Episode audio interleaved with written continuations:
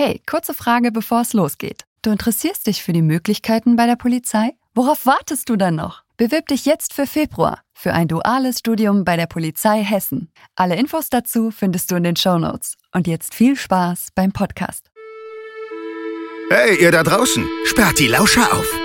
Willkommen bei Kugelsicher, dem Copcast der Polizei Hessen. Kugelsicher. Mein Name ist Nicola Hahn, ich bin Kriminalrätin und seit äh, vier Jahren hauptamtlich an der Hochschule. Heute geht's weiter mit einem tieferen Einblick in einzelne Studieninhalte. Ja, im ersten Semester geht es darum, die Grundlagen zu lernen. Was muss ein Schutzpolizist, aber auch ein Kriminalpolizist machen im sogenannten ersten Angriff? Das bedeutet übersetzt, das sind Sofortmaßnahmen. Das heißt, es bricht Chaos aus. Ja, jemand ruft an, hier liegt eine Leiche oder jemand ruft an, es war gerade ein Raubüberfall. Was müssen die Kollegen dann machen? Und das müssen die drauf haben. Das müssen die wie im Schlaf runterbeten können. Und das werden wir üben. Dann im ersten Semester. Wir werden uns oder wir beschäftigen uns aber auch mit dem ganz interessanten Bereich Spuren. Und das ist für die jungen Kolleginnen und Kollegen besonders interessant, weil dann erfahren sie mal, dass es doch im realen Leben ein bisschen anders ist als im Krimi, dass man nicht einfach so dahin pushen kann, sondern dass man Spuren genau sichern muss, insbesondere die DNA-Spur, ja, der sogenannte genetische Fingerabdruck, dass man da sehr genau sein muss beim Sichern, damit man da nichts verdirbt in dem Sinne. Dann lernen sie, ja, dass man äh, diese Spuren auch bewerten muss. Das heißt, es nützt mich nichts, wenn ich sage, der Fingerabdruck stammt vom Peter und der ist am Tatort, aber das bedeutet nicht, dass der Peter der Täter war. Und äh, sowas wird dann verbunden beispielsweise mit dem kriminalistischen Denken.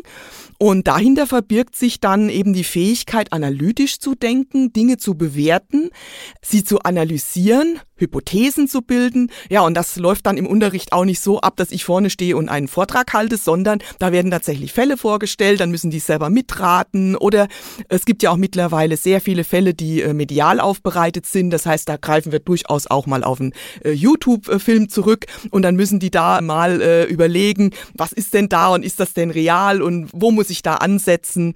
Und diese Dinge lernen sie in den Grundlagen, also dass das grundsätzlich sitzt. Und das, was sie im ersten Semester lernen, ist tatsächlich wesentlich für alles andere, was kommt. Und das brauchen die sowohl für ihre praktische Ausbildung dann im zweiten Semester, aber auch schon für die Praktika, die sie machen. Und das gesamte andere Studium baut quasi auf diesen Erkenntnissen auf. Wenn wir dann ins vierte Semester mal springen, da geht es beispielsweise um Tötungsdelikte. Da mag man sich jetzt fragen, wieso muss jemand im Streifenwagen Tötungsdelikte hören? Ich sag ganz einfach, natürlich macht ein Schutzpolizist, der nimmt nicht an der Obduktion teil. Aber er ist in diesem sogenannten ersten Angriff, das heißt bei den allerersten Maßnahmen ist er da. Er ist meistens der allererste vor Ort. Und erst später kommt die Kripo. Und es ist unglaublich wichtig, dass er A weiß, wie wichtig Spuren sind, wie wichtig der Schutz ist und wie wichtig diese Maßnahmen sind, die er da zu treffen hat. Deswegen werden bestimmte Tötungsarten werden vorgestellt. Ja, woran können Menschen natürlich oder nicht natürlich sterben? Das geht von der Schussverletzung bis hin zu Stichen. Ähm, das, was ja auch ja, im täglichen Leben leider dann Alltag für die Kolleginnen und Kollegen ist. Ja, da ist eine Schießerei irgendwo, da müssen die hinfahren. Es geht ja zum Glück nicht immer tödlich aus, aber Sie müssen wissen, was mache ich da? Und das, was im ersten Semester gelernt wird, wird dann da quasi auf diese speziellen Situationen übertragen. Oder ein anderes Beispiel, nicht ganz so drastisch wie die Tötungsdelikte, was auch gemacht wird und wo gerade Schutzpolizisten auch viel mit zu tun haben, zum Beispiel Fälle von Stalking, Fälle von häuslicher Gewalt.